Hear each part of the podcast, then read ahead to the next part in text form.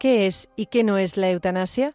Aspectos fundamentales de la Ley Orgánica de Regulación de la Eutanasia. Una conferencia de Jesús San Román y José Carlos Avellán que realizan el programa En torno a la vida en Radio María. Esta conferencia fue impartida en las Jornadas de Pastoral de la Salud de la Diócesis de Getafe en marzo del año 2022.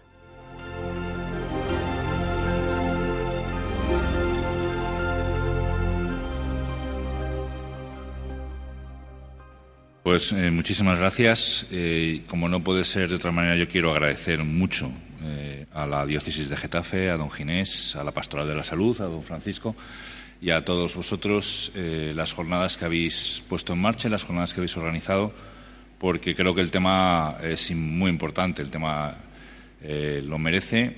Estamos en un cambio, de, ahora mismo sabéis, desde la aprobación de la ley, hay un cambio de paradigma en en lo que es la asistencia sanitaria al final de la vida y lo que es la bioética al final de la vida. Y por tanto pues bueno es conveniente hablar del tema. Queremos o pretendemos un poco introduciros o introducir algunas de las ideas que son que son más claves. Me ha parecido precioso, muy bonito, el empezar, eh, aprovecho para insistiros en leer la carta de la Congregación para la Doctrina de la Fe que se publicó en el año 2020, que se llama precisamente así, Samaritanus Bonus, que no sé si conocéis y que es una carta preciosa donde centra muy bien eh, cuál es el tema del tratamiento, cómo está la el, el, acompañamiento al enfermo al final de la vida en el contexto social y cultural que vivimos ahora. Y centra muy bien cuáles son las ideas también del magisterio de la Iglesia y las bases antropológicas. Porque en el fondo esto tiene mucho que ver con cuál es el pensamiento que tenemos del hombre, ¿no? cuál es la idea que tenemos de lo que es la persona. ¿no? Y por tanto, eh, cuando entendemos esa dignidad intrínseca de la persona, que le es propia por lo que es, entonces lo demás sale por añadidura, sale solo ese cuidado y ese acompañamiento. Y eso está muy bien escrito. Yo, si no lo habéis leído, sí que os recomiendo que la consultéis. Está disponible en la página web del Vaticano, se llama así, Samaritonus Bonus, es la carta de la congregación eh, de la Paradoctrina de la Fe y es muy bonita. Bueno, vamos a entrar en materia, va a inaugurar un poco las jornadas y cuando la verdad es que hablábamos y pensábamos, bueno, pues, eh, ¿qué comentamos en esta hora y media? ¿Cuáles pueden ser los temas fundamentales? Lo comentaba viviendo el Francisco antes, es decir, eh, vamos a empezar hablando de qué es y qué no es eutanasia. Vamos a empezar hablando de los conceptos, del lenguaje. No, es ninguna eh, tontería el, entender que en el momento en el que estamos la utilización del lenguaje es un arma ideológica, en el fondo es una forma de expresar nosotros que somos profesores universitarios hablamos mucho con los alumnos y a veces te das cuenta de que después de 20 minutos de conversación en la que estamos hablando de un tema, resulta que es que no estamos hablando de lo mismo.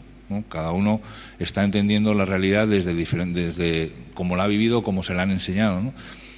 Para que os, eh, poneros un ejemplo, os voy a contar un, ejemplo concreto que, ocurrió y ocurre con el tema del aborto. Eh, todos recordáis la, la entrada de la ley del aborto en España en los años 80 y como el aborto al poco tiempo se le empezó a llamar eh, pues con algo que en el fondo nos daba mucha nos hacía pues una cierta gracia quizá a todos este eufemismo de la interrupción voluntaria del embarazo etcétera y todo el mundo pues lo mirábamos así lo dejamos pasar y dejamos pasar el concepto de interrupción voluntaria del embarazo y no le dimos más importancia al hecho de que a lo que es quitarle la vida a un individuo, el asesinato de un ser humano, le llamáramos interrupción voluntaria del embarazo, ¿no? que es concepto como muy extraño. Pero lo dejamos estar. Ahora la interrupción voluntaria del embarazo está prácticamente en todos los informes de salud pública, en todas las leyes, etcétera. Y el siguiente paso ha sido cambiar la definición de embarazo. Y, veáis hasta dónde quiero llegar. Cuando uno dice que definimos o asumimos que el aborto es la interrupción voluntaria del embarazo, el siguiente paso, una cosa muy tonta, es cambiar la definición de embarazo. ¿Cuándo empieza el embarazo? El embarazo empieza cuando se produce la fecundación o cuando el embrión se implanta en la matriz o en el útero de su madre y empieza la gestación. Entonces, bueno, seguimos sin darle importancia, pero al final, si definimos, como así ya se ha definido como tal, que la interrupción, que el embarazo empieza en el momento de la implantación, pues lo que estamos diciendo es que eh, cualquier cosa que infiera, eh, se interponga o impida la implantación del embrión en el útero de su madre no está interrumpiendo un embarazo, porque realmente, como el embarazo no ha empezado, pues no lo estamos interrumpiendo. Estos son juegos del lenguaje, tan sencillos como esos, pero han hecho ahora mismo que algunos fármacos y algunas sustancias se consideren no abortivas porque no interrumpen el embarazo porque todavía el embarazo no ha empezado, pero sí eliminan el embrión. Entonces, estos juegos perversos del lenguaje son ninguna tontería. Y hay que empezar a, llamar a las cosas por su nombre. Y cuando hablamos de que el aborto elimina la vida de un ser humano, tenemos que llamarlo así. Y a la eutanasia hay que llamarla por lo que es, que es cuando el médico, mediante una acción o una omisión, de forma intencionada, elimina la vida de su paciente. Entonces, vamos a dedicar estos primeros minutos precisamente a definir conceptos para que no nos. Eh, no nos jueguen, no nos saquen del, campo en el cual el debate tiene que estar. Como decía muy bien don Francisco Javier, y además viene así en la ley, luego supongo que el, profesor Avellán lo explicará más despacio, ¿no? hasta el punto el preámbulo de la ley juega también con unos conceptos que están equivocados. Y parece que eh, aquel que está en contra de la eutanasia o critica la eutanasia, parece que en el fondo se le se le sienta en el banquillo de aquellos que están dispuestos a dejar a que sus pacientes mueran con dolor y no tiene nada que ver con ese tema. Entonces vamos a dedicar los primeros minutos a definir conceptos. Hay muchos conceptos que están en el campo de, de la, de la, eutanasia o en el debate social o en el debate de los medios de comunicación, en el debate público que es sobre la eutanasia, tenemos eh, conceptos como ortotanasia, tenemos conceptos como distanasia, conceptos como eh, homicidio doloso, adistanasia, eutanasia indirecta, eutanasia lenitiva, suicidio médicamente asistido, eutanasia pasiva, limitación del esfuerzo terapéutico, adecuación del esfuerzo terapéutico, etcétera, etcétera, etcétera, etcétera. Todos estos son conceptos que están en los medios de comunicación, conceptos con los que se juega eh, fundamentalmente para tratar de eh, entender o definir lo que la eutanasia es según lo que a unos u otros le interese. Así que empecemos, no, tenemos tiempo de definirlos todos, pero vamos a definir por lo menos los más importantes. Vamos a tratar en estos primeros 20 minutos de dejar claro qué es y qué no es eutanasia. Pues, y empezaremos desde el punto de vista, el concepto técnico de ortotanasia. Ortotanasia es la muerte natural.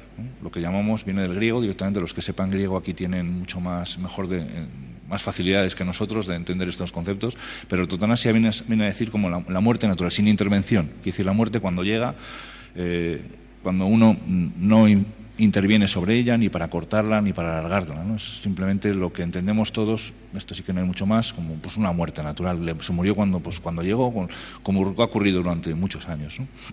Este concepto es, nos va a servir de partida y es la, pues la muerte natural. ¿no? Es fácil que viene entender que viene orto, que es natural, o, eh, o normal, y, y, tanatos, que es muerte. ¿no? Y de ahí los conceptos del nombre tanatorio y estas cosas que ya que conocemos todos. ¿no? Bien, contra ello vamos a enfrentar el concepto de eutanasia. Eutanasia que en el fondo eh, eu, pues bueno, es ese prefijo se le pone como de buena y de ahí que se hable de buena muerte. Eh, eutanasia que la vamos a diferenciar fundamentalmente en dos aspectos, lo que es la eutanasia activa y la eutanasia pasiva. Ojo, y aquí vamos a empezar a, entrar en un debate muy profundo, que es el concepto de eutanasia pasiva, que como todos sabéis, si yo hiciéramos una encuesta si la eutanasia pasiva es eutanasia o no lo es, si está permitida o no está permitida, probablemente eh, llegaríamos a mucha confusión. Hay gente que entiende que es eutanasia pasiva y otros lo entienden de otra manera. Entonces, eutanasia activa es cuando yo genero, por mediante una acción, y aquí tenéis la definición, una acción encaminada a dar la muerte de una manera indolora a los enfermos incurables con la intención de poner fin a su sufrimiento. Entonces aquí tenemos en el fondo varios conceptos que se, que se imbrican y que se manejan. Una de ellas es que eh, la acción está provocada directamente por el médico, por el agente de la salud, una acción que va intencionada y directamente buscando la muerte del paciente, aunque sea con un buen objetivo, que es evitar un sufrimiento. Esto que le llamamos eutanasia por la intención que se produce y activa porque yo estoy generando una acción positiva que lleva a la muerte de mi paciente.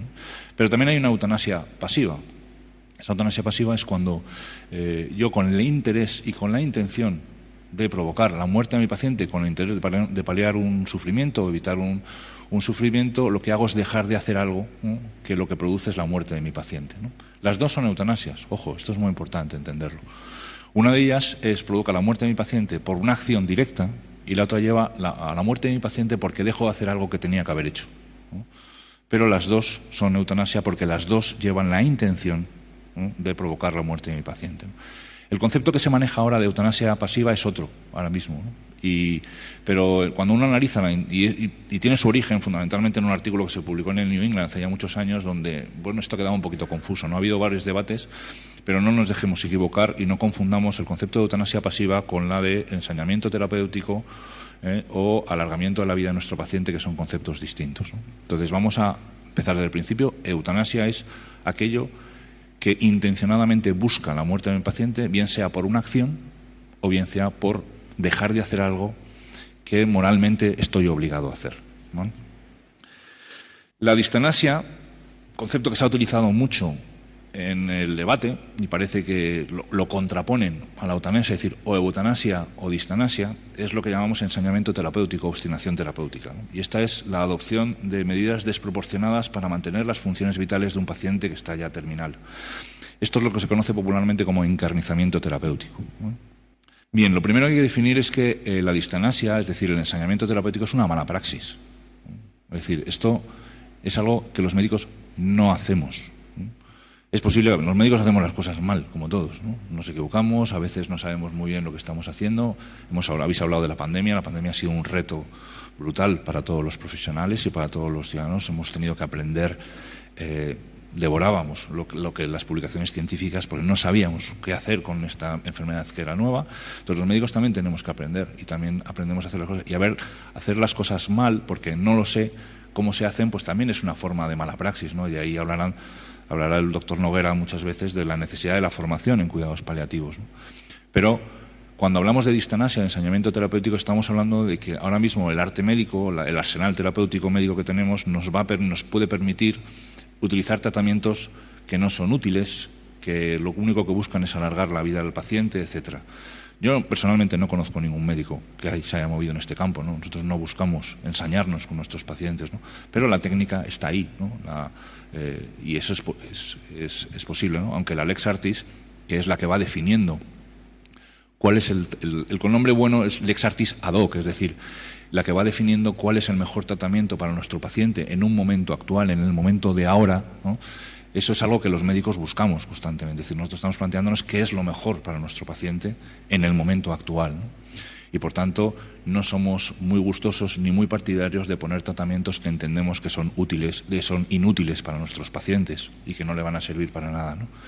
Pero bueno, ahí está el debate, ¿no? ese encarnizamiento, ese ensañamiento terapéutico muchas veces te lo contraponen como eh, oposición a la eutanasia, es decir, o eutanasia o encarnizamiento. Bueno, pues esto es una falacia, esto aquí no hay que, no hay que entrar. El otro concepto es la adistanasia, es decir, lo contrario, ¿no? Es decir, la capacidad que tenemos los médicos de retirar medicamentos o tratamientos que entendemos llegados a momentos que son, que son extraordinarios o que no son proporcionados, que están prolongando la vida del paciente sin aportarle ningún beneficio, que no le sirven, que no son curativos, que no le ayudan, que no le consuelan, que no le confortan y que realmente no le aportan eh, gran cosa. Esto puede llegar un momento en el tratamiento de un paciente que nos encontremos ante esta situación, que entendemos que ya algunas de las medicaciones o algunos de los, eh, de los tratamientos que estamos poniendo puedan no ser útiles para los pacientes y eh, bueno pues con, toda paz al paciente no le ponemos aquello que no le va a servir para nada y que le, va, y que le puede perjudicar o que le va a poder, provocar efectos secundarios. Con lo cual, eh, esa adistanasia, es decir, el no hacer ensañamiento terapéutico es lo que los médicos buscamos y para lo que estamos tratando. Pero fijaros que no tiene nada que ver con lo que estábamos hablando al principio. Yo aquí lo que estoy buscando es lo mejor para mi paciente, la mejor confortabilidad, el mejor tratamiento. Quitar tratamientos inútiles a nuestros pacientes no es eutanasia, es buscar lo mejor para nuestro paciente. Más cosillas que podemos antanar. Pues otra cosa muy importante, ¿no? que es lo que es la eutanasia indirecta o eutanasia lenitiva. Ya tenemos como dos conceptos o tres importantes, si queréis. ¿no? Lo que es eutanasia, lo que, tanto activa como pasiva, lo que es eh, ensañamiento o, encarnizamiento terapéutico y lo que es eutanasia indirecta. ¿Qué diferencia o qué es eutanasia indirecta y qué le diferencia del resto? Bueno, pues eutanasia indirecta eh, le ponemos el nombre de eutanasia, aunque en el fondo los médicos no lo asumimos como eutanasia tal, porque si decíamos, aunque ese es el nombre técnico que se le pone, si decíamos que la eutanasia es cualquier acción o omisión que lleva la intención directa de buscar la muerte de mi paciente, cuando hablamos de eutanasia indirecta o eutanasia negativa, lo que estamos haciendo es utilizar algún fármaco eh, o, alguna técnica sanitaria o algún, en general suelen ser fármacos, que lo que buscan es tratar un síntoma. Un síntoma que se me escapa, un síntoma que no puedo controlar correctamente, por ejemplo, la disnea, un paciente que se me fatiga, el dolor, un paciente que tiene mucho dolor al final de su vida, la ansiedad, un paciente que está muy angustiado, etcétera. Entonces yo necesito utilizar un fármaco o necesito utilizar alguna medicación que tiene el objetivo fundamental de mejorar ese síntoma, mejorar ese dolor, mejorar esa ansiedad, hacerle a mi paciente más confortable del tiempo que está viviendo, ¿no? como dicen muy bien los cuidados paliativos, es ayudar a, vivir a nuestro paciente hasta que muera. ¿no? Entonces, yo a veces necesito usar fármacos, eh, fármacos densos, morfina, lo que fuera, que eh, tienen el objetivo de confortar a mi paciente, ayudar a mi paciente, mejorar la sintomatología que mi paciente tiene. Aunque eso, de forma indirecta, de forma secundaria, no buscada ni querida, pueda acortar un poquito la vida de mi paciente. Pero lo que estoy haciendo es ayudarle a estar mejor. Fijaos que mi intención no es ni mucho menos matar a mi paciente, sino que mi intención es eh, ayudar a mi paciente a vivir hasta que le llegue el momento de morir, aunque eso suponga, la medicación que esté suponiendo, suponga que se acorte un poquito el tiempo. Esta línea que puede parecer muy sutil es clave y muy importante en la valoración moral de lo que estoy haciendo. En ella, lo que me estoy planteando o lo que estoy haciendo es ayudar a mi paciente, mientras que en la eutanasia lo que estoy buscando directamente es que mi paciente muera. Y eso a veces se nota especialmente en la forma de hacer las cosas. Cuando yo lo que estoy buscando es eh, ayudar a mi paciente a controlar un síntoma, empiezo con unas dosis pequeñas, voy subiendo, voy controlando el efecto sobre el síntoma que va teniendo esa dosis y voy ayudando a mi paciente incluso Puedo llegar incluso hasta la sedación, hasta sedar a mi paciente, una sedación que puede ser intermitente, recuperando la conciencia precisamente para que el paciente incluso pueda hablar con la familia, preguntarle qué tal está, si está más confortable, etcétera. Yo voy cuidando a mi paciente durante esos últimos minutos. Con lo cual, eh, ni es eutanasia, esto que conocemos como eutanasia indirecta, ni es, ni es eh, eutanasia el quitarle medios desproporcionados a mi paciente. Lo que sí es eutanasia es hacer cualquier cosa cualquier acción o cualquier eh, o dejar de hacer cosas que tengo que hacer, por ejemplo, quitarle la hidratación si la necesita o quitarle la nutrición si la necesita a un paciente con el objetivo directo y con la intención directa de buscar que mi paciente fallezca cuanto antes, aunque sea por un buen fin, aunque sea por quitarle el sufrimiento o lo que sea. ¿Por qué? Pues yo creo que la, clave, todos entendéis muy bien cuál es la, valoración moral de los actos, ¿no? La intención es uno de esos puntos claves, ¿no? De, que definen si los actos son buenos. Hay muchos más, otros, pero esa es una de ellas, ¿no? Entonces, cuando yo me muevo por hacer, eh, hacer un bien a mi paciente, no es lo mismo que cuando muevo precisamente por eh, matar o quitar la vida al paciente, aunque mi interés o mi fin último sea bueno. ¿no? Esto es lo famoso que decíamos y conocemos todos, que el fin no justifica los medios. Pues, pues ahí están. Hay otros conceptos que son importantes y que conviene también tocar en estos cinco o diez minutos que me quedan, ¿no? porque yo creo que están en el debate y se han deteriorado mucho. ¿no? Conceptos, por ejemplo, como la calidad de vida. Hoy por hoy estamos en una sociedad, y esto viene así muy bien descrito en, Samaritanos Bonus y en algunos otros documentos del Magisterio, que os recomiendo que leéis, como pues, Dignitas Persona, en el que nos avisan sobre tener cuidado con cómo medimos la dignidad de las personas. Estamos en una tendencia muy utilitarista en que la dignidad de la persona se mide en función de la capacidad, cómo desarrolla sus capacidades, de manera que hemos empezado, pues en este juego del lenguaje también peligroso en el que nos van llevando, hemos empezado a asumir que cuando una persona tiene una cierta discapacidad o una cierta limitación a la hora de ejercitar sus capacidades, pues entonces esa calidad de vida está mermada o esa calidad de vida está disminuida. Y en cierta medida, y ahí también eh, eh, yo creo que uno tiene que hacer un ejercicio de responsabilidad como médico, los médicos no hemos ayudado. No hemos ayudado porque somos muchas veces tendemos a valorar que una calidad de vida puede estar muy mermada cuando nos enfrentamos ante una enfermedad grave o a una enfermedad que puede dejar eh, importantes secuelas, etcétera. La calidad de vida no es eso. La calidad de vida tiene que ver mucho con las expectativas de las personas. Y desde luego no es la forma por la cual medimos la dignidad de las personas. Esta es la clave. ¿no? La dignidad de las personas es intrínseca, la llevamos por ser quien somos, la tenemos por ser miembros de la familia humana y los que estamos aquí pues entendemos muy bien que todavía eh, la elevamos a la máxima potencia cuando la entendemos que somos hijos de Dios. Entonces es cuando entendemos plenamente el sentido de la dignidad a la que estamos llamados. Pero desde el punto de vista, aunque sea desde el punto de vista meramente de la familia humana, la dignidad es algo que no se nos da. Ningún gobierno nos las da, ningún gobierno nos las quita, ninguna sociedad no, sino que la tenemos. Y por tanto no se mide, no es algo que tengamos que alcanzar con currículum o con el desarrollo de capacidades, sino es algo que es propio. Con lo cual, es verdad que la discapacidad puede hacernos más difícil alcanzar nuestras expectativas en el sentido, en el contexto social en el que nos encontramos, ¿no? Pero no mide eh, la calidad de vida, ¿no? Hay una vieja paradoja que conocemos los que nos dedicamos un poco a la investigación, que es lo que llamamos la paradoja de la discapacidad, en el que cuando uno hace encuestas de calidad de vida muchas veces a personas discapacitadas se encuentra incluso que los resultados son mucho mejores en cuanto a la percepción de la calidad de vida que tienen muchos de ellos que eh, cuando hacemos eh, a veces este tipo de encuestas a personas que a priori parecen muy sanas desde el punto de vista físico. ¿no? Esto está muy descrito en la literatura y, bueno, pues algunos lo analizan, etcétera. En cualquier caso, eh, sí que llamo la atención sobre, para advertiros sobre el riesgo de medir la dignidad con la calidad de vida, en conceptos de la calidad de vida que son demasiado subjetivos y demasiado y desde luego no miden, mucho menos la dignidad, porque la dignidad no es mesurable, la dignidad la tenemos. Y por tanto, pues uno puede comportarse de una forma no acorde a su dignidad, pero la dignidad de las personas y la dignidad de, lo de ser hijos de Dios la tenemos siempre. Y esto, bueno, pues ¿qué es lo que hace? Hace que en apenas unos años, lo cual ha pasado enormemente desapercibido en, este debate ausente que hemos tenido en la sociedad española respecto a la eutanasia, pues la Asociación Médica Mundial, en, unidos, reunidos en Georgia en el año 2019, es decir, no hace un siglo, sino hace apenas dos años, haya hecho una declaración eh, que no da lugar a dudas, sobre el cual reitera, como bien veis, su fuerte compromiso con los principios de la ética médica y se opone firmemente a la eutanasia y al suicidio con ayuda médica, al suicidio médicamente asistido, que es un concepto que no hemos tocado, pero es cuando realmente yo no soy el que le administro directamente al paciente lo que va a morir, pero sí le doy los medios, los fármacos y luego mi paciente se los toma. En el fondo es, entra dentro del mismo concepto. Y aquí se opone la Asociación Médica Mundial eh, claramente en el año 2019 con un texto que no da lugar a dudas, hasta el punto de que prácticamente deja fuera la eutanasia de lo que conocemos como acto médico.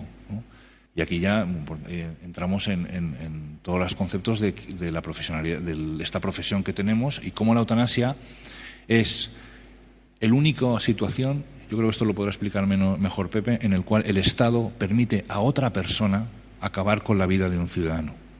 No existe ninguna otra herramienta en el ordenamiento jurídico que me permita a mí, legalmente, me dé el soporte legal para poder acabar con la vida de alguien, con unas condiciones, las que sean. Pero a mí como médico me da esa capacidad. ¿no? Claro, mi respuesta como médico es, yo no, ni tengo ni quiero esa capacidad ni forma parte de mi lex artis. No es un acto médico.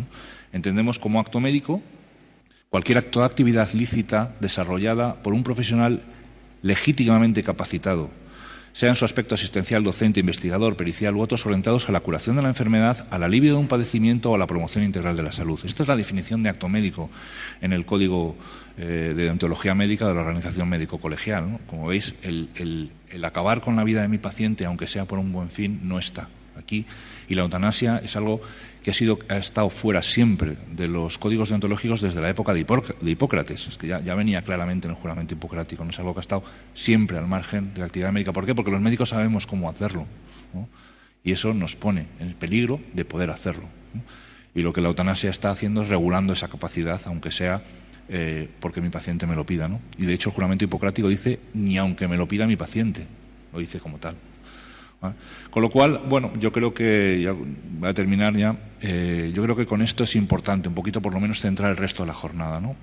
Recordemos, ¿no? eutanasia es cuando yo estoy buscando directamente la muerte de mi paciente, bien por una acción, que es lo que parece que se regule, o bien por una omisión. Es decir, yo como médico estoy obligado a mantener unos tratamientos, a mantener una hidratación, a mantener una nutrición, si esa es hidratación y esa nutrición son necesarias para que mi paciente viva. Si yo le quito la dieta, da igual que esté suero, ya esté, ya esté, da igual que esté, pero eh, en coma, etcétera. Si yo le quito la dieta y la alimentación, mi paciente se va a morir.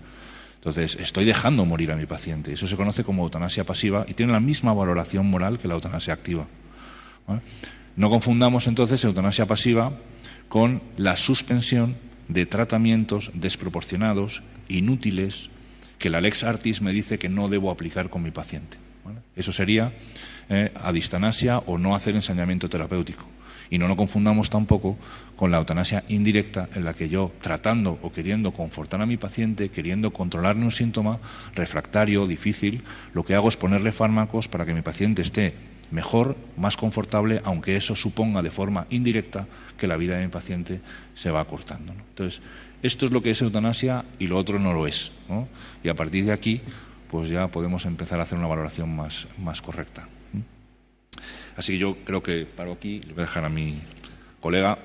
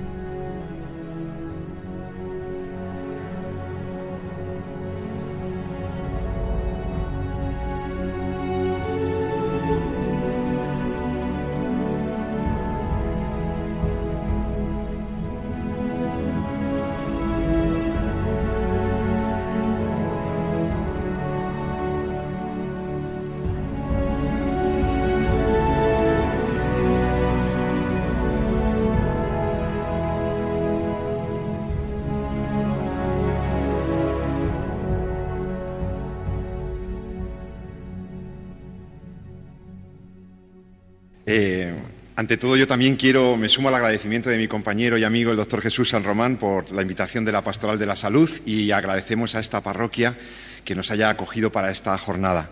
Les felicito a todos por estar aquí, para intentar clarificar nuestros conceptos, para orientar mejor nuestra actividad pastoral, nuestra actividad asistencial, nuestra actividad con las personas, para encontrar mejor fundamento, mejores razones en las conversaciones.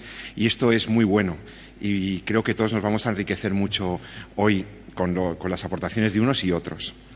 Eh, agradezco pues a don Francisco la invitación y, también pues las, esto es una suerte, estoy, estoy encantado porque además estoy con dos supermédicos, de verdad, tienen aquí dos médicos muy buenos, muy buenos, me flanquean médicos muy buenos, que además son de esos médicos que se han preocupado por hacer una reflexión ética sobre su profesión. Es decir, que además son médicos humanistas y además son buenos amigos y además hacemos programas de radio juntos y además, o sea, estoy encantado. Bueno, muchas gracias. Vamos a lo que vamos. Eh, sobre todo por la amistad, efectivamente. Eh, cuando venía para acá, de Madrid hacia Getafe, decía, ah, caray, ha pasado un año, pero no nos lo podíamos creer hace tres años, cuando en enero de 2020 ya empezábamos a avisar, ¿no? No nos lo podíamos creer que la sociedad en España permitiera el paso tan grave que ha dado el legislador español. Tenemos una ley de eutanasia que ya está causando muertes en los hospitales. Aunque no hay cifras oficiales de, las comunidades autónomas, porque no tienen obligación de darlas hasta, hasta que pase un año, solamente tenemos cifras de la Comunidad Autónoma de Cataluña y del País Vasco, ya son más de 50 las personas que se han eutanasizado en España. Es un dato que publica la prensa entre el País Vasco y Cataluña, que son las únicas comunidades autónomas que han adelantado datos. Ya está aquí la ley, ya la tenemos. Y entonces es bueno conocer realmente lo que tenemos. Algunos no se preocuparon, incluso algunos en sociedades científicas y médicas no creían que pudiera llegar a esto. Esperaban una contestación de la clase médica, esperábamos, que nunca llegó, de una manera, llegó muy tarde. Se hurtó el debate a la sociedad y se sacó la ley sin escuchar a los expertos, a los que saben de estas cosas, los que están con los enfermos al pie de la cama, los que están hablando con ellos, los que están curándolos, acompañándolos. No se les escuchó. Se hizo de la ley ideología y de la ideología ley. Y es lo que tenemos. ¿eh?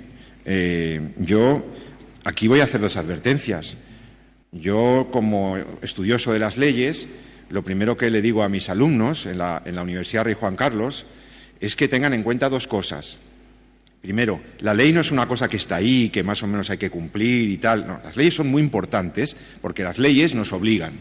Y lo que llega al boletín oficial del Estado termina generando obligaciones y deberes. Y, hay que eh, darse cuenta de que no es cualquier cosa lo que se pone en una norma.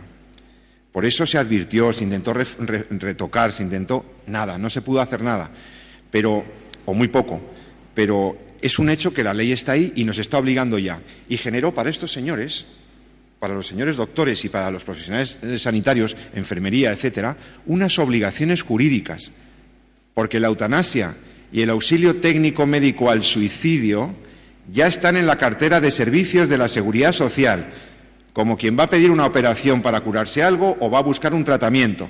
Ya podemos pedir la muerte, ya podemos pedir que nos ayuden a morir, o sea, que nos maten, dicho las cosas claras. Y esto, amigos, para una persona que ha estudiado Derecho, que llevo 30 años estudiando las leyes, esto me choca y me descolocó completamente. Pero el gol más grande, el gol se lo metieron a estos señores, a los profesionales de la salud, que son los que ahora van a tener que aplicar en el ámbito de su profesión médica algo que va en contra de su ética y de su deontología, de su ética profesional. Por lo tanto, es una ley, nos obliga, ya está ahí, ya está causando muertes y por eso debemos conocer un poquito la ley. Me piden que la explique brevísimamente, eh, porque además eh, la ley no es solamente que está ahí y nos obliga. en filosofía del derecho explicamos el efecto moralizante de las leyes. ¿Qué es esto del efecto moralizante de la ley?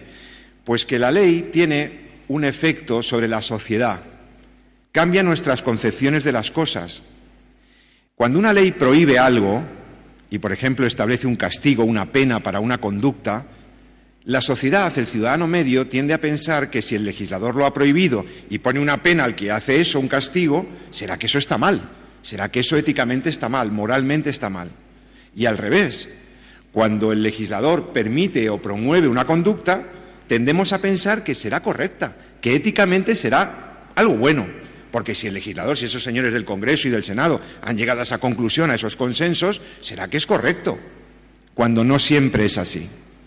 Los consensos que dan lugar a las leyes no siempre nos conducen al bien, ni a la justicia, ni a la verdad, ni a lo bueno, ni a lo justo. Y eso se lo advierto también a mis alumnos. Nosotros, las personas que estamos aquí, si tenemos más de 40, 50 años, estamos más avisados. Pero la gente joven tiende a pensar que, bueno, las leyes están ahí, si el legislador lo ha dicho, es lo que la mayoría quiere, será que es correcto. Y esto es un error. El legislador se puede equivocar, y lo hemos visto en la historia. Durante muchos siglos la esclavitud fue legal, estaba en las leyes y se permitía. Y la esclavitud es una inmoralidad, la esclavitud es una cosificación de la persona, es una grave injusticia que nos hemos apresurado en el siglo XX a intentar quitar. Todavía hay formas de esclavitud autorizadas en el mundo, pero esas leyes no son justas. Es decir, el primer mensaje es que puede haber leyes injustas y la que tenemos aquí es una ley injusta, objetivamente injusta, porque ni propende al bien común, ni lleva a la justicia, ni ayuda a las personas y va contra la más elemental ética. Por eso yo soy muy crítico, pero de momento se las voy a describir en diez minutos la ley y luego haré algunas observaciones críticas. Bueno, es una ley orgánica porque trata de temas de, derechos fundamentales, es una, por tanto es una ley de, cortes generales y orgánica, que, significa que está regulando el derecho a la vida, está regulando libertades, por eso se hace como ley orgánica. Es una ley que eh, deroga, quita, deja sin efecto una parte del Código Penal, nosotros teníamos en el Código Penal un artículo en el que el auxilio o cooperación al suicidio, y por tanto, por, analogía, la eutanasia, pues no se castigaba tanto como un asesinato, pero se, penalizaba. Lo que pasa es que el legislador lo que hacía es que castigaba el acto eutanásico, pero rebajaba el castigo, ¿no? En un, grado. Es decir, bueno, es grave porque hemos matado a otro. Alguien ha muerto aquí, ¿no? Como aquel que hacía, no sé si os acordáis de aquella obra de teatro, ¿no? Eh, Aquí ha habido una muerte. Pues aquí ha habido una, muerte intencional, esto hay que castigarlo, pero se castigaba con una pena menor que un asesinato, que un. porque se entendía que era un homicidio compasivo. Pero el Código Penal decía, aunque es compasivo, debe castigarse. Y se mantenía con una punición. Esto se ha quitado. Lo primero que hace la ley es cambiar ese artículo, cambiar el Código Penal. Y la ley que pretende, teóricamente, en su exposición de motivos, cuando la ley se empieza a explicar por qué se hace, porque las leyes lo primero que hacen es justificarse, ¿no? El legislador se explica en el prólogo, en lo que se llama la exposición de motivos, lo primero que dice es que intenta atender una demanda sostenida de la sociedad. Ya vamos mal.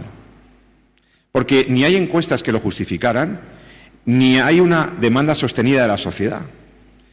No, había hace tres años, ni hace cinco, ni ahora, una demanda sostenida de la sociedad que pida la eutanasia. No, no. No nos engañemos. Lo que la sociedad de manera clamorosa pedía es que los señores doctores no se obstinen técnicamente, morir de cierta manera, no sufrir innecesariamente, una muerte digna en el sentido de una muerte razonablemente llevada, ¿eh? con alivio del dolor y del sufrimiento, con acompañamiento técnico cualificado, con asistencia médica adecuada, si puede ser en mi casa, si puedo morir con el menor dolor posible y con mis seres queridos cerca. Eso es lo que demandaba la sociedad española. demandaba atención paliativa, atención al dolor. Que no en unas comunidades autónomas haya cuidados paliativos y en otras no, apenas haya unidades. ¿no? Igualdad en eso. Pero la eutanasia no.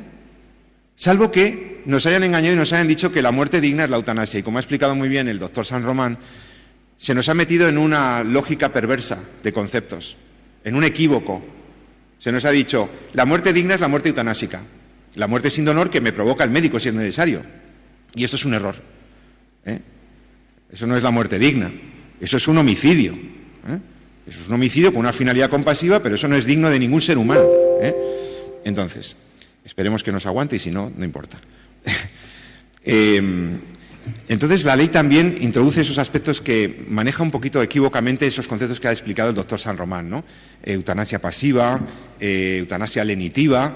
Bueno, ya los ha explicado él, si luego se requiere alguna precisión más. Básicamente lo que viene a decir es que el legislador no quiere saber nada de eutanasias pasivas y todo eso, que lo que quiere hacer es quitar de la, ley esos conceptos, pero en realidad se manejan con cierta equivocidad, ¿eh? con cierto. Bueno. Entonces, ¿qué es lo que viene a hacer la ley de eutanasia? Pues pone en juego dos valores, dos bienes que la sociedad quiere, que están en la Constitución. El derecho a la vida y a la salud del paciente, pero también la libertad, la autodeterminación, la autonomía. La ley lo que hace es intentar jerarquizar entre estos bienes y lo hace de una manera que responde a la visión que el legislador tiene de la sociedad, de la persona y de la libertad. Y dice, no, no, una persona en un determinado contexto, que se llama contexto eutanásico, un contexto de sufrimiento, debe poder pedir que le maten. Y es su derecho que se le dé la muerte. Se, da primacía a una cierta idea de la libertad que consistiría en poder autodeterminarme para decidir cuándo debo morir. Es más, va más allá. Eh, genera el derecho a que yo le pida a mis doctores que hagan el favor de matarme. Y genera en ellos una obligación de hacerlo. Porque hay una ley que dice que es un deber jurídico, en cierto contexto, que estos señores lo hagan. Entonces, claro, intenta hacer compatibles, no, está privilegiando una idea de la autonomía y de la autodeterminación del sujeto. No nos engañemos. Entonces, lo que hace la ley es generar un derecho de la persona que no existe, se lo inventan y lo ponen en la ley. El derecho a morir. El Tribunal Supremo de España hace ya algunos años dijo que no existe en nuestro ordenamiento jurídico el derecho a morir, ni mucho menos el derecho a pedir la muerte. O sea, ya hay jurisprudencia, nada menos que el Tribunal Supremo ya dijo que ese derecho no existía, ¿de acuerdo? Pero la ley, bueno, pues por intereses que no vamos a juzgar aquí, ¿eh? porque sería juzgar a las personas, pero es un hecho que lo crea como derecho subjetivo, como algo que yo puedo reivindicar. Entonces da una definición legal de la eutanasia que más o menos se acomoda a lo que la bioética y los estudios de bioderecho eh, realmente dicen que es la, eutanasia, una actuación que produce la muerte intencionalmente de una persona, directa e intencionadamente, mediante una relación causa-efecto única e inmediata, a petición informada, expresa y retirada en el tiempo por dicha persona y que se lleva a cabo en un contexto de sufrimiento debido a una enfermedad o padecimiento incurable que la persona experimenta como inaceptable y que no ha podido ser mitigado por otros medios. Eh, da una definición que es bastante, bastante ajustada a la realidad. Muerte intencional, muerte que hace un médico a petición o con el consentimiento informado del paciente, muerte que se hace o por la vía de administrar la muerte directamente, o bien, veremos que es distinto el suicidio médicamente asistido, pero el médico ahí pone los medios, pero eres tú el que te matas, pero está ahí, está bien definida define lo que es el contexto eutanásico, que es muy importante. La situación de enfermedad grave e incurable o de una enfermedad grave, crónica e invalidante, padeciendo un sufrimiento insoportable, que no puede ser aliviado en condiciones que considere aceptables. O sea, la ley dice en qué contexto, en qué situación se va a poder administrar la muerte a los pacientes. Y la describe así. Es verdad que se ha suprimido la palabra discapacidad, porque, claro, no querían enfrentarse con las organizaciones de la discapacidad, y se ha suprimido, pero en realidad admiten que la muerte se, podía aplicar en situaciones en donde una enfermedad o una dolencia me generara un efecto invalidante, gravemente invalidante. Y si eso me genera mucho dolor o mucho sufrimiento, o entendemos que me genera mucho dolor y sufrimiento, entonces se le puede practicar la eutanasia a una persona discapacitada, claro. ¿eh? Está abierta la ventanita, ¿eh? queda abierta. Por supuesto, la ley admite esas dos modalidades, sea que sea eutanasia o auxilio al suicidio. Las dos vertientes son legales, el paciente lo decide, puede elegirlo, y establece que, en todo caso, eh, se debe respetar la libertad de conciencia del personal sanitario, aunque, como veremos, también otro problema que tienen los señores doctores es que aquellos que se podrían oponer, dicen yo no lo hago, yo soy médico, yo sé que el doctor San Román, médico internista, el doctor Noguera, prestigiosísimo, también médico de cuidados paliativos, dirán, no, yo no lo hago. Hago la objeción de conciencia. Efectivamente, es la manera que ellos tienen, es el último resorte que les queda con la ley en la mano para no tener que hacer algo que les obliga la ley en este momento, si su paciente se lo pide. La objeción de conciencia. Yo esto no lo hago porque, por libertad de conciencia, me ampara la Constitución, pero claro, se lo complican mucho porque tienen que ir a un registro, tienen que decirlo antes, tienen que apuntarse en una lista. En sus, servicios médicos de sus hospitales van a quedar reflejados como los objetores, los problemáticos, los que no garantizan un derecho, los que van a estar en una lista ahí, ¿eh? tienen que apuntarse. Esto lo pone la ley. En fin, entonces, da la ley en ese sentido sí que desde el punto de vista de la técnica legislativa es muy correcta porque la ley explica bastante bien ciertos conceptos. ¿eh? Es bastante precisa. Es que no tienen problema ¿eh? en explicar los conceptos y luego decir que sí, que se puede hacer. Distingue la eutanasia activa directa del auxilio médico al suicidio. Dice que esa decisión de pedir la muerte tiene que ser una decisión autónoma, verdaderamente libre e informada de la persona y establece unos requisitos para, pedir esa prestación. No olvidemos que ahora ya, como es un derecho que está reconocido por la ley, se convierte en una prestación sanitaria y lo de prestación sanitaria la pongo entre comillas. Yo creo que a estos señores les choca tanto o más que a mí, mucho más, porque ellos lo van a tener que lidiar todos los días, ¿no? Efectivamente, eh, tienes que ser nacional español para poder pedir la eutanasia o el auxilio médico al suicidio Tienes que disponer de la información que exista sobre tu proceso médico, o sea, que te hayan dicho las opciones que tienes.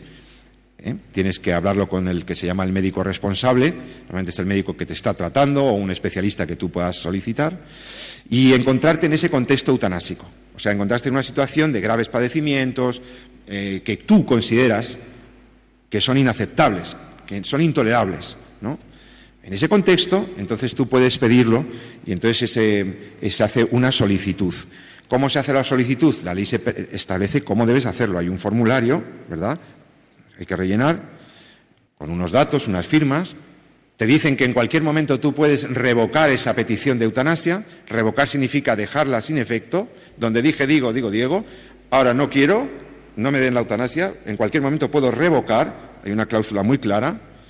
Y desde luego también se establece que si en un momento determinado tú ya no puedes expresarlo o firmarlo, de repente personas representantes tuyas o tu propio médico puede firmarlo. Cuidado. Sobre todo si tienes un testamento vital. Si, hiciste un documento de instrucciones previas, los doctores, ante la presunción de que es un sufrimiento insoportable, porque alguna vez te han oído decir que tal, y sobre todo si tienen un documento de instrucciones previas, podrían practicarte la eutanasia con la autorización de tus representantes. Cuidado, ¿eh? Desde luego los médicos ante la petición de la eutanasia, el médico responsable podría decir no. No, mira, no estás en el contexto eutanásico o creo que no se te debe practicar porque tienes otras opciones, lo deniega. Si lo deniega, cuidado, la ley le pone muy difícil también al médico que, que se oponga. Tiene que hacer un escrito justificando, motivando la denegación cosa que también es bastante rara porque ellos podrán confirmar lo que digo en la práctica médica. Si tú le dices a tu médico, por favor, póngame una escayola, te dice, no, mira, te voy a poner un vendaje adecuado porque escayola no hace falta. No, no, yo quiero, yo quiero la escayola, que así me firman los niños. No, no, no, no, mira, que no, que es que no le conviene, que no, que no procede, por lex artis, ¿no? Que no. El médico que deniega una prestación normal no tiene que andar justificando por escrito. El médico que deniegue una eutanasia tiene que escribir unos cuantos formularios y escribirlo y justificarlo. ¿eh?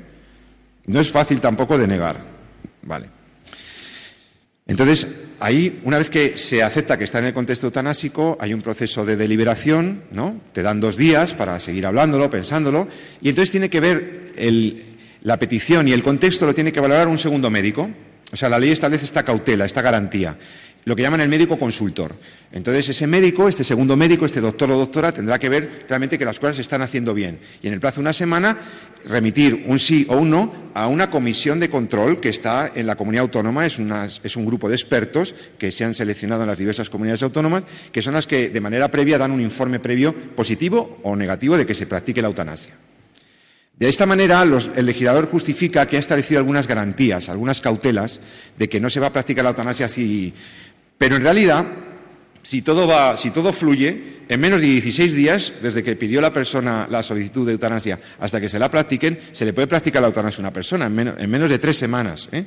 Los plazos son cortos, pero de momento sí, tiene que ver un médico consultor y lo tiene que ver una comisión de control. Bien. Y mm, una vez que se ha practicado la eutanasia o el auxilio médico, porque el enfermo se le vuelve a preguntar otra vez, ¿no? Por segunda vez, pero seguro que lo quieres. ¿Y quieres eutanasia o quieres auxilio médico? Y tiene que marcar, tiene que decirlo expresamente. Una vez que ha elegido la opción, entonces se le practica la eutanasia. Y entonces, claro, los doctores que lo han practicado también tienen que elaborar un informe, un informe de lo que ha pasado, ¿no? Y tienen que elevarlo a la comisión de control y hay un control ex post que llamamos en derecho, un control posterior. Pero la muerte ya se ha practicado, ya se ha hecho. Hay unos documentos que hay que rellenar, unas comunicaciones que hacer y, bueno. Aspectos críticos, ya voy terminando. Pero es bueno conocer bien la ley. ¿Por qué? ¿Y por qué es injusta? ¿no? Voy a intentar justificar esa tesis inicial que dije. Lo primero, el objetivo de la ley era muy claro. Configurar una ley que permita y genera además el deber jurídico de practicar la eutanasia y el auxilio técnico al suicidio en España. No es una despenalización, no es simplemente no castigo al que lo hizo en unas circunstancias o tal, no, no es una despenalización. Es generar un derecho, que es muy distinto. Es lo que ha pasado con el aborto. Primero estaba despenalizado en unas indicaciones, en unos supuestos, y poco a poco se fue avanzando ¿eh? con la aceptación social del aborto y en el 2010 se convirtió en un derecho subjetivo de la mujer, de la gestante.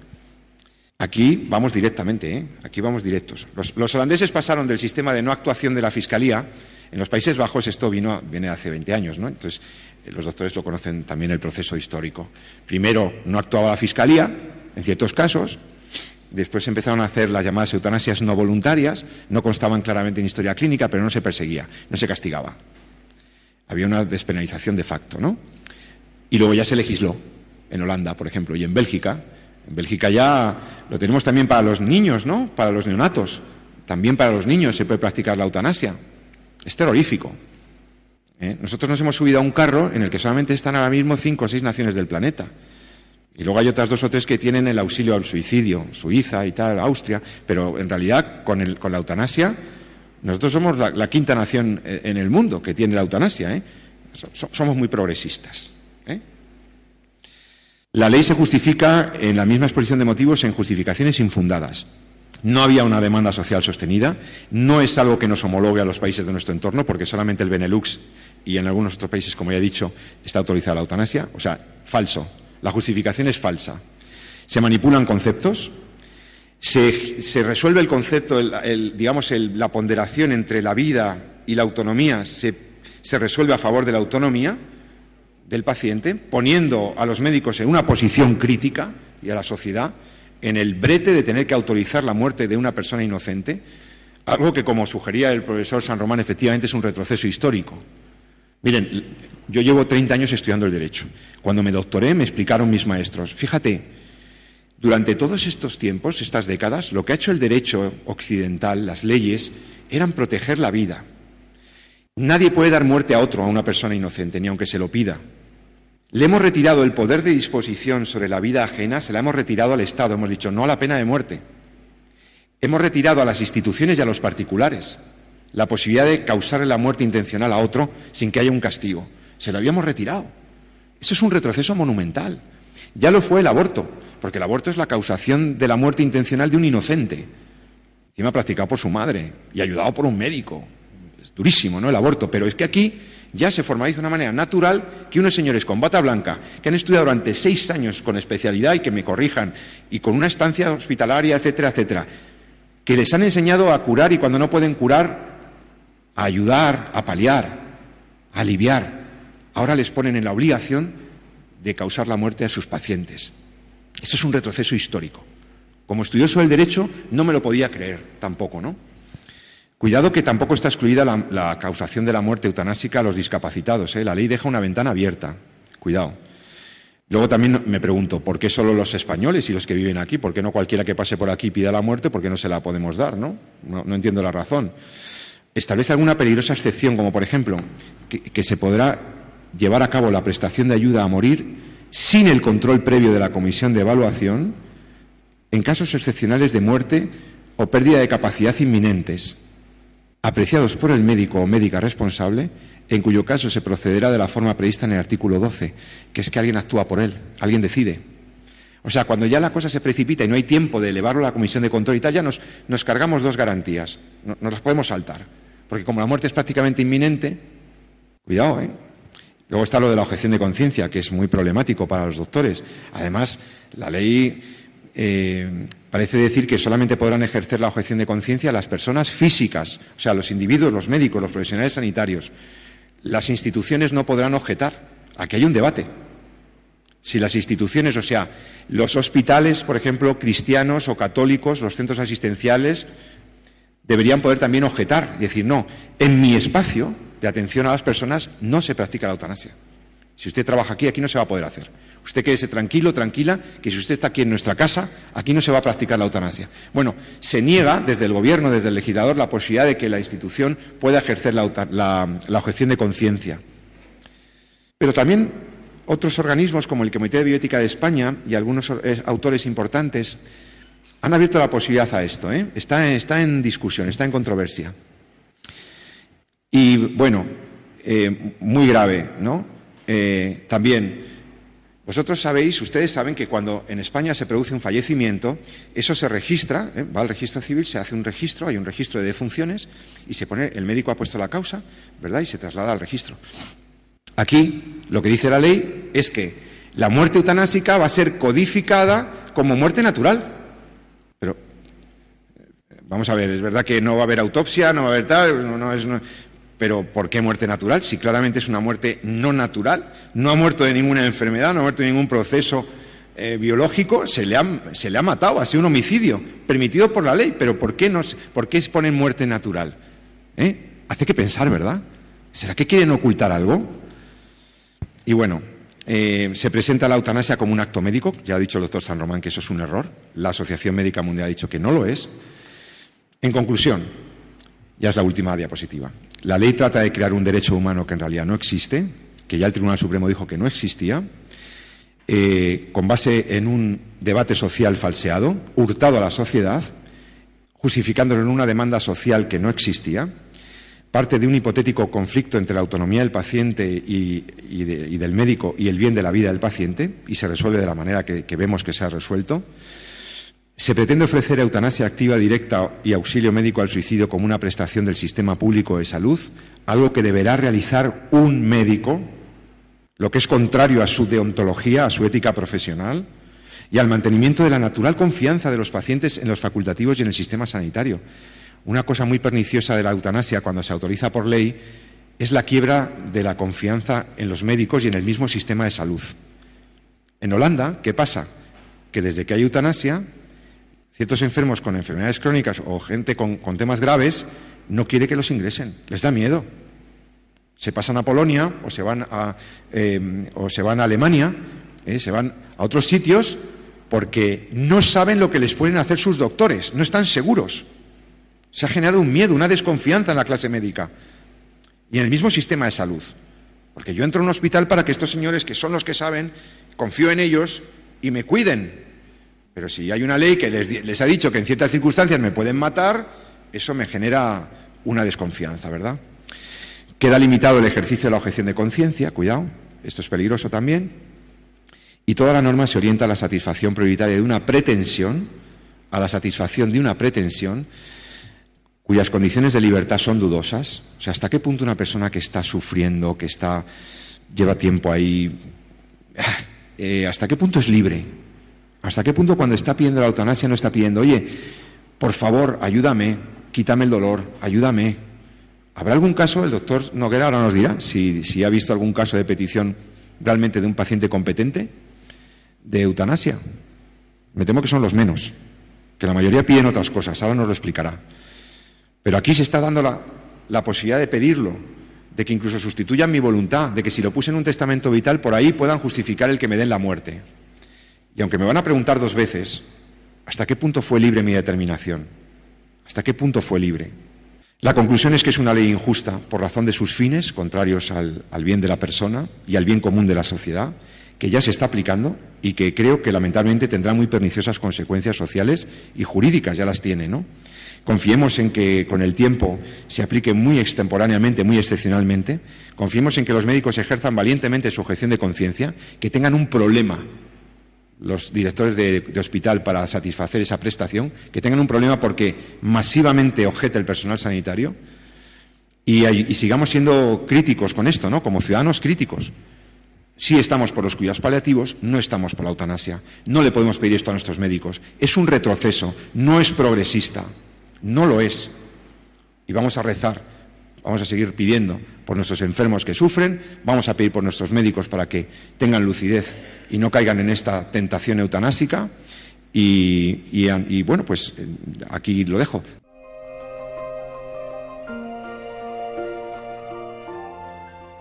Así concluye la conferencia ¿Qué es y qué no es la eutanasia? y aspectos fundamentales de la Ley Orgánica de Regulación de la Eutanasia. Esta conferencia fue impartida en las Jornadas de Pastoral de la Salud de la Diócesis de Getafe en marzo del año 2022 por Jesús San Román y José Carlos Avellán, que realizan el programa En torno a la vida en Radio María.